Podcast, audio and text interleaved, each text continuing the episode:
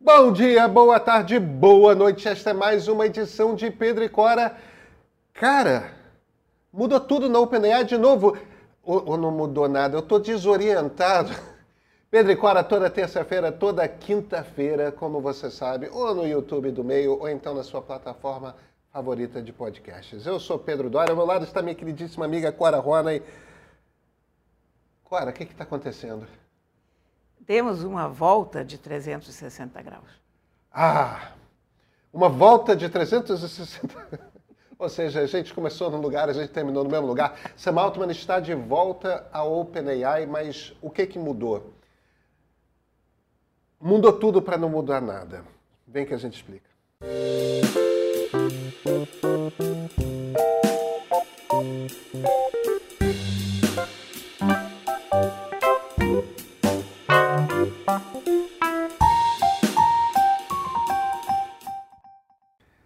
Clara, pois é, a gente começa essa quinta-feira num lugar em que a gente estava na quinta-feira passada. O CEO da OpenAI é o Sam Altman. É, gira, gira e volta para o mesmo lugar. Pois é. Eu, eu, eu achei interessante, mas eu acho que dá, vale a gente. Houve uma negociação. É, no ponto que a gente deixou no programa de terça-feira, é, quase toda a equipe do, da OpenAI tinha, tinha se demitido. E o que aconteceu desde então é que, perante o fato de que estava evidente que eles iam é, destruir a empresa inteira, houve uma é, reconfiguração do, é, do conselho é, de gestão e saíram algumas pessoas. O primeiro que saiu foi o Elias Sutskever, que é o Chief Scientist da OpenAI. É, ele é um cara de origem russa, evidentemente, é um dos maiores especialistas em inteligência artificial do mundo. Ele também estava no conselho de administração e foi uma das pessoas que mobilizou o conselho para a demissão. Foi, do... ele, ele é visto como o principal é, arquiteto dessa é. demissão. Agora, outras pessoas que, que entram, quem que entra? Continua sendo um conselho muito pequeno. Entra o Brett Taylor. O Brett Taylor é um ACO da Salesforce, que é uma das maiores é, companhias de software as a service é, do mundo. A Salesforce é super importante. Ele era presidente do conselho de administração do Twitter quando o Elon Musk comprou. Foi, saiu ali. E entra também o Larry Summers. Larry Summers é, é um cara que foi ministro no governo Obama, se eu não me engano, foi presidente de Harvard. vozes econômicas. É, é um, é um, economista americano é. super importante. Ele foi presidente de Harvard, né, é. reitor, é, que a gente falaria aqui no... Quer dizer, uma, uma pessoa super institucional. Agora, quem continua, que é um dos caras mais complicados lá, é o Adam D'Angelo. O Adam D'Angelo é CEO da Quora. Você conhece aquele. Eu uso muito, eu adoro. Adoro. adoro. adoro.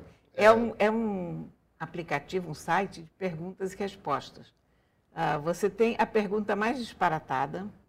Uh, gatos siameses são mais comunicativos do que gatos não siameses e aparecem 10, 15 pessoas com as melhores credenciais sobre gatos siameses para te dar uma resposta perfeita para o caso. São tipo veterinária com mestrado em gatologia e doutorado em siamesologia, né? é um, gente, é, se vocês não conhecem, eu recomendo muito. O Cora é um...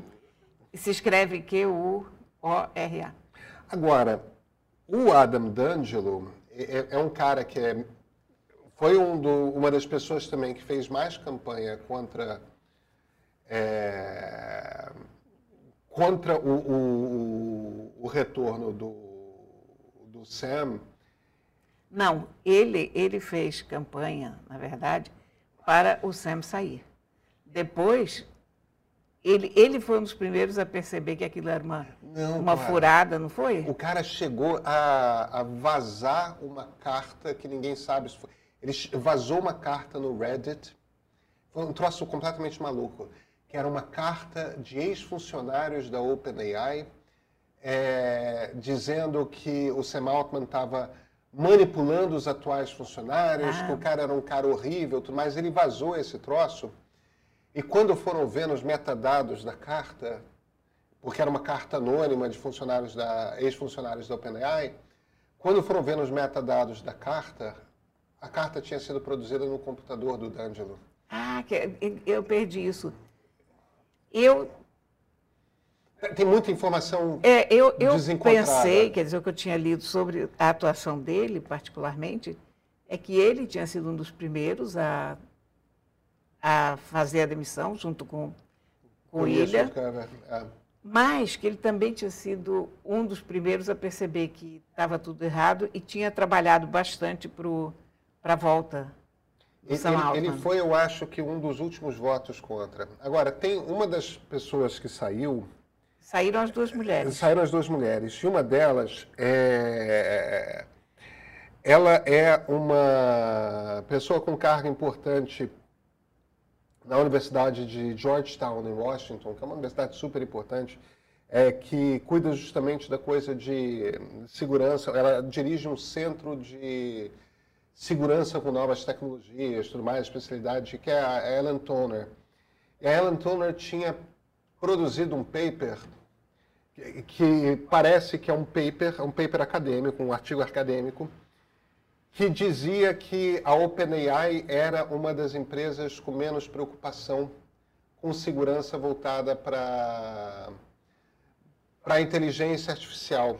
E parece que, ao ler esse artigo, o, o Sam chegou para ela e falou: Olha, não cabe você, estando no, no conselho, no board da OpenAI, você fazer um artigo acadêmico dizendo que nós não cuidamos de segurança com inteligência artificial, tudo mais. E ela, não, é, isso é um artigo acadêmico, a minha opinião como acadêmica, uma coisa não tem nada a ver. É, eu acho super complicado as, as duas posições. É, com, com ela está no conselho de uma empresa que ela considera que não cuida da segurança de inteligência artificial. Mas, ao mesmo tempo, ela torna esse troço, quer dizer, ela age contra a empresa. Mas aí tem aquela coisa de... O, o problema, no fim das contas, é, e, e, foi dessa confusão das críticas que o, que o, que o Sam fez a ela que começou o processo. Ele queria que ela saísse e de repente virou uma coisa em que ele terminou demitido. Essa é uma das explicações que dão para a confusão. Agora, a, confusão, no fim das contas, começa com o fato de que uma empresa que se tornou a empresa mais importante de inteligência artificial do mundo, porque é o OpenAI é concretamente a empresa mais importante de inteligência artificial do mundo, tem um conselho de administração que é um conselho de administração cuja missão não é o melhor interesse da empresa, mas o melhor interesse da humanidade, assim como os conselheiros consideram ser. Então, uma das pessoas do conselho, por exemplo, quando, quando alguém chegou meio exasperado, você tem noção de quanto dinheiro essa empresa vale? Estão botando em risco o futuro da empresa. E a resposta de uma das pessoas do conselho foi não, mas a nossa missão é garantir o futuro da humanidade, garantir a segurança da humanidade. Se por acaso o melhor para a humanidade é que a OpenAI deixe de existir, então tudo bem. A pessoa errada no lugar errado. Veja, é, eu não tenho nada contra o futuro da humanidade. Eu acho. Eu, enquanto humano. Mas eu, eu acho de uma pretensão a pessoa achar que sabe é isso. O que é melhor para a humanidade. E outra, aquilo que a gente falou na semana, na semana passada, ou no começo da semana. Combinaram com os chineses? Combinaram com os russos? Porque não adianta, isso é um processo global. Não adianta você parar a OpenAI, ou parar a Google, ou parar sei lá quem, é e a China está desenvolvendo. É e o Irã desenvolvendo. Olha, Está todo, todos os países no mundo, a essa altura, até o Iêmen, se duvidar. Quem pode. Está desenvolvendo quem pode isso. Está desenvolvendo. E, e, e, e, o ponto aqui é.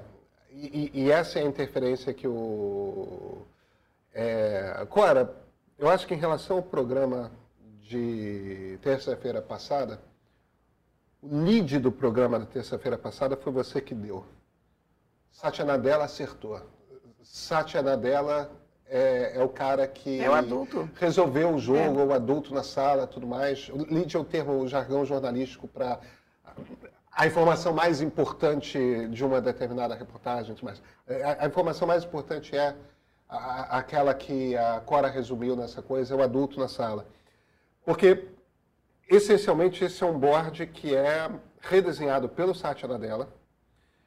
É, a Microsoft botou entre 10 e 13 bilhões de dólares na OpenAI. Esse dinheiro, boa parte do dinheiro, a gente já falou sobre isso, é, é em poder de computação e a OpenAI poderia não receber, mas em essência é uma empresa que se tornou essencial para o futuro da Microsoft e uma delas se virou.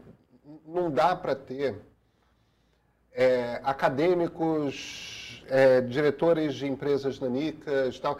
Você precisa de gente com mais experiência nesse conselho. E o Chega passo... de amadores, né, basicamente. E essa é a loucura, porque no fim das contas o que aconteceu é o seguinte: é, não existe qualquer consenso na academia a respeito da possibilidade de esse tipo de inteligência artificial se tornar de fato uma inteligência artificial geral, é, ou seja, mais inteligente do que um ser humano. Não existe qualquer consenso a respeito disso, existe um debate profundo. Dentre os que acham que existe uma possibilidade, só uma parcela considera que esse troço pode se tornar de fato uma ameaça. Quer dizer, é uma coisa que é um debate aberto. Agora, você monta uma empresa. O objetivo dessa empresa é desenvolver essa tecnologia. Você só consegue desenvolver essa tecnologia se você tem um poder abissal de processamento. Você só tem esse poder abissal de processamento se você está conectado à Microsoft. Por quê? Porque o Google já está fazendo dele, porque a Meta já está fazendo a dela, e você teria Microsoft ou Oracle com, com, com esse poder de processamento. É, não tem muito mais gente com esse negócio. Quer dizer, quer desenvolver a tecnologia, acha importante você desenvolver essa tecnologia mais rápido do que os outros, só tem uma diferença de você fazer isso antes dos outros. Um, jeito. Você estar na Microsoft. Agora, para você estar na Microsoft, você tem que ser um produto comercial. Claro. Você tem que ser um produto claro. comercial. E você precisa agir como gente grande. Você está no crisp na, na, na ponta da ponta da ponta da ponta da ponta da onda de uma tecnologia que vai revolucionar o mundo no nível que a gente não imagina. Cara, o tombo é grande, profissionaliza, tira os amadores da sala é. urgentemente. Amador é mais arriscado do que profissional, Cora. É muito mais, porque de boas intenções o inferno está cheio. É. Né? O, eu era fã do Satya Nadella, sou fã dele há muito tempo, mas esse fim de semana eu virei fã em grau máximo, sabe? Porque a velocidade com que ele agiu, a, a velocidade com que ele percebeu o risco, com que ele soube localizar o risco. Quando o Sam Altman foi demitido, isso pegou todo mundo de surpresa, inclusive a Microsoft, foi que quinta ou sexta-feira. Sexta-feira. As ações da Microsoft caíram 2%. Imagina, você é o CEO da Microsoft, as suas ações caem 2%. 2% não é nada. Na minha economia, mas na economia da Microsoft é muito dinheiro, entendeu? Esse cara correu no fim de semana, botou uma rede de segurança ali embaixo, chamou o Sam Altman, chamou o, o outro que eu esqueço o nome sempre, o, o Greg, já, já vou lembrar aí quando você fala. Pois é, ele chamou os caras importantes, ele disse para todo mundo da empresa. Greg Brockman. Esse, Greg Brockman. E ele disse para todo mundo, porque se ele não tivesse dito isso, não estaria naquela carta, que todos seriam empregados na Microsoft. Então, aquela carta que, a essa altura, 99,9% dos funcionários já assinaram da da OpenAI, dizendo que eles iriam trabalhar na Microsoft com o Sam Altman, isso também foi fruto da intervenção do Satya Nadella. Quem salvou o dia, quem salvou a OpenAI, em última instância, foi Satya Nadella, que no é. domingo à noite já estava comunicando ao mundo, olha, Sam Altman está empregado na Microsoft, baixem a bola. Pronto, as ações se recuperaram imediatamente, o mundo continuou a girar. Não vou dizer tranquilamente, porque nada é tranquilo nesse mundo. O mundo não está girando tranquilamente. Porém, o Satya Nadella foi um gênio. É para isso que serve um CEO. É para isso que serve um CEO. Ele, ele ganhou. Ele ganha todos os bônus do ano numa fim de semana, né? É, é... E, e, vai eu acho que ele ainda sai com bônus ainda mais alto. Porque, ó, é, não, é, é, inacreditável. Ele não é uma figura carismática, é engraçado, né? Ele é um, um CEO que as pessoas do ramo conhecem, mas ele não é uma pessoa, sei lá, como Tim Cook, que todo mundo sabe quem é. Mesmo Bill Gates, que, foi o fundador da, da Microsoft, que todo mundo conhece, bem ou mal. Ele é um sujeito discreto, mas absurdamente eficiente. Né? É. Agora, Cora. Altman é o rei do. Ele é. Ele é. Ele é o Steve Jobs do momento. Eu, eu, eu acho que ele é mais do que o Steve Jobs no momento. É... Eu acho que a gente já chegou num ponto em que dá para começar a falar com alguma tranquilidade que se o Vale produz esse CEO estrela e a vaga do Steve Jobs estava meio que não preenchida, quem é o próximo, eu acho que está dado. O, o, o, próximo é Sam Altman. É, poderia ter sido Elon Musk. O Musk louco tá, demais. É louco demais, louco demais. E, Inconfiável, a gente não sente firmeza. E, e pequeno, né? Pequeno. É, ele é muito preso dentro do próprio ego e muito pouco voltado para a missão. É um gênio, né? Mas mas é um gênio Todos são. mesquinho. É, é isso, é. Mas, mas aí que está. É, é, o, o, as coisas que o Elon Musk acha a respeito de, do mundo são mais importantes do que a missão dele. O que eu quero dizer é, ele é um cara que se propôs a ter uma missão de, lá, lá no início, de, olha, aquecimento global é um problema, mudanças climáticas são, são um problema, eu vou criar as ferramentas para que o mundo para que o mundo consiga sair disso. O que ele fez com a Tesla é qualquer coisa de extraordinário. O que ele fez, ele, aí ele joga, ele larga tudo, ele, ele recolocou a NASA no mapa, ele fez com que carro elétrico se tornasse um produto viável que as pessoas querem, tornou carro elétrico sexy, em, em oposição a carro movido a motor a combustão. E aí ele joga tudo para o ar para implodir uma rede social de 300 milhões de pessoas. Foi uma das coisas mais bizarras. É, então, ali o Musk se apequenou. Ele se tornou. Ele era um cara que tinha um potencial muito maior do que isso. E, e, e a SpaceX e a Tesla se tornaram menores. É, o Musk é o CEO do Twitter. Ele não é, desculpa, do X, do X. É, é, não. Enquanto que o Sam Altman é aquela ambição que o, o Jobs e o Gates tinham, é, que eu acho que é o que faz desses caras potencialmente grandes. É, eu quero mudar o mundo. O Elon Musk perdeu essa ambição. O Sam Altman tem essa ambição e está concretamente fazendo. É. O cara tem 37 anos de idade. Por outro lado, quer dizer, o Elon Musk se expôs num grau que o Sam Altman ainda não se expôs. O Milor dizia o seguinte: como são maravilhosas as pessoas que não conhecemos muito bem.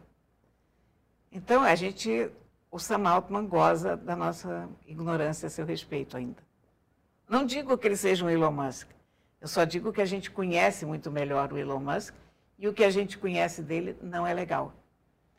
É, mas eu acho que. Então, o, o Elon Musk já se deu a conhecer mais do que o Sam Altman se deu. Mas eu acho que tem uma diferença, é, que é o seguinte: o, o, tanto o Jobs quanto o Gates eles tinham. Eles sempre se relacionaram com a vida pública, com a vida pessoal deles. Eles sempre separaram a vida pessoal deles muito da vida pública. Eles, ele, nenhum dos dois jamais é, quis viver uma vida de celebridade, de alguém que estava é. sempre nos temas e tudo mais. O Sam Altman é alguém que, antes ele era o CEO da Y Combinator, que, investi, que é uma das principais máquinas de investimento do Vale do Silício. Quer dizer, ele já é um cara que tem uma importância grande no Vale há algum tempo. Algumas dessas pessoas é, fazem muita questão de que suas opiniões sobre as coisas sejam é, conhecidas no Vale do Silício a gente já sabe, o Sam Altman é um cara de 37 anos de idade. Ele ele está em posições muito importantes de alta capacidade de influência há pelo menos 15 anos. Se ele fosse alguém que fizesse absoluta questão de que suas opiniões a respeito de qualquer coisa fossem conhecidas, a gente já saberia. Já saberia, é verdade.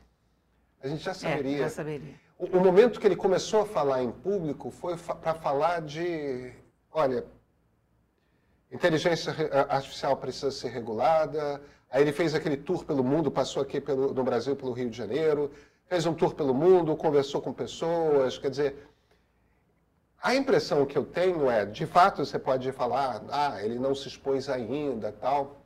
Mas mesmo nessa confusão, ele foi muito discreto. Eu, eu acho que a gente já é. tem pistas, Cora. É.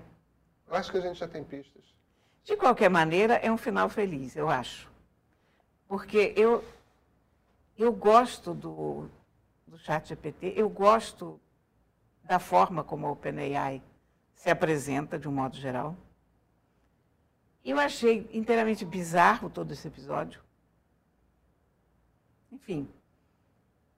E agora, os amadores voltam para a academia, para os seus cantos, e entram os profissionais na sala e vamos trabalhar. E vamos trabalhar. Temos um mundo para revolucionar. É, isso, basicamente. É. Eu acho que a gente começa a entrar numa era que essa coisa aqui que a gente está cobrindo, tecnologia, volta a ser fascinante, no sentido de que as coisas vão mudar muito rápido de um ano para o outro durante alguns anos. Olha, mas sabe o quê? Essa nossa área é sensacional. Porque eu comecei acompanhando a revolução dos microcomputadores. Chegou num ponto, aquilo foi fenomenal. Eu montava os meus computadores, eu montava aquelas placas, mexia com os switches, com o que você possa querer. Bom, mas aí começou a ficar chato, começou a ficar repetitivo, tudo que a gente tinha para comentar era uma nova versão do, do 286 do DBase, é. 486. Isso. Ah, e aí? E aí apareceu a internet. E aí, quando a internet começou a ficar uma coisa mais ou menos trivial, que nunca ficou, mas quando você poderia dizer, ah, ok, já sabemos. Aparecem os smartphones. Aparecem os smartphones. Que na, em essência, é o que eram aquelas máquinas que a gente usava, de repente, olha o tamanho. Você tinha aquele 486, aquela máquina enorme com. E aí, quando a gente acha que os smartphones chegaram lá, porque chegaram, porque quando você tem esse formato dobrável, você já pode fazer o que você quiser com isso aqui, está tá resolvido esse problema. Aí aparece a inteligência artificial. Yeah. E quando a inteligência artificial começar a ficar chata, e a gente achar que já conhece, eu não sei se eu ainda estarei por aqui. Mas certamente aparecerá uma outra coisa ainda mais extraordinária e a gente vai dizer. Ah! Olha, a gente se vê na terça-feira? Com certeza. Então até terça-feira. Aqui no meio, nós acreditamos que a inteligência artificial vai gerar um grande salto de produtividade em praticamente todas as áreas profissionais. Tanto acreditamos que nós já estamos utilizando IA em várias etapas da nossa própria produção de conteúdo. Como quase tudo em tecnologia, para aprender IA basta um empurrãozinho e começar a usar. Por isso, criamos o curso Inteligência Artificial Modo de Usar, um curso rápido, prático, direto ao ponto, mostrando como usar ferramentas de IA para escrever melhor, criar imagens para uso profissional ou pessoal e para melhorar sua produtividade. Tudo com grande atenção a questões éticas e de privacidade. Esse nosso curso pode ser o empurrão que faltava para você começar a aproveitar o que já existe hoje de melhor em inteligência artificial. Eu vou dar a aula inaugural no dia 30 de novembro. Junto a mim estarão Binho Miranda, nosso editor de arte, e o renomado especialista em marketing digital e inovação, Ednei Souza. Assinantes premium do meio ganham 20% de desconto no curso. Vem com a gente descobrir por que, que a inteligência artificial ó, já mudou o mundo.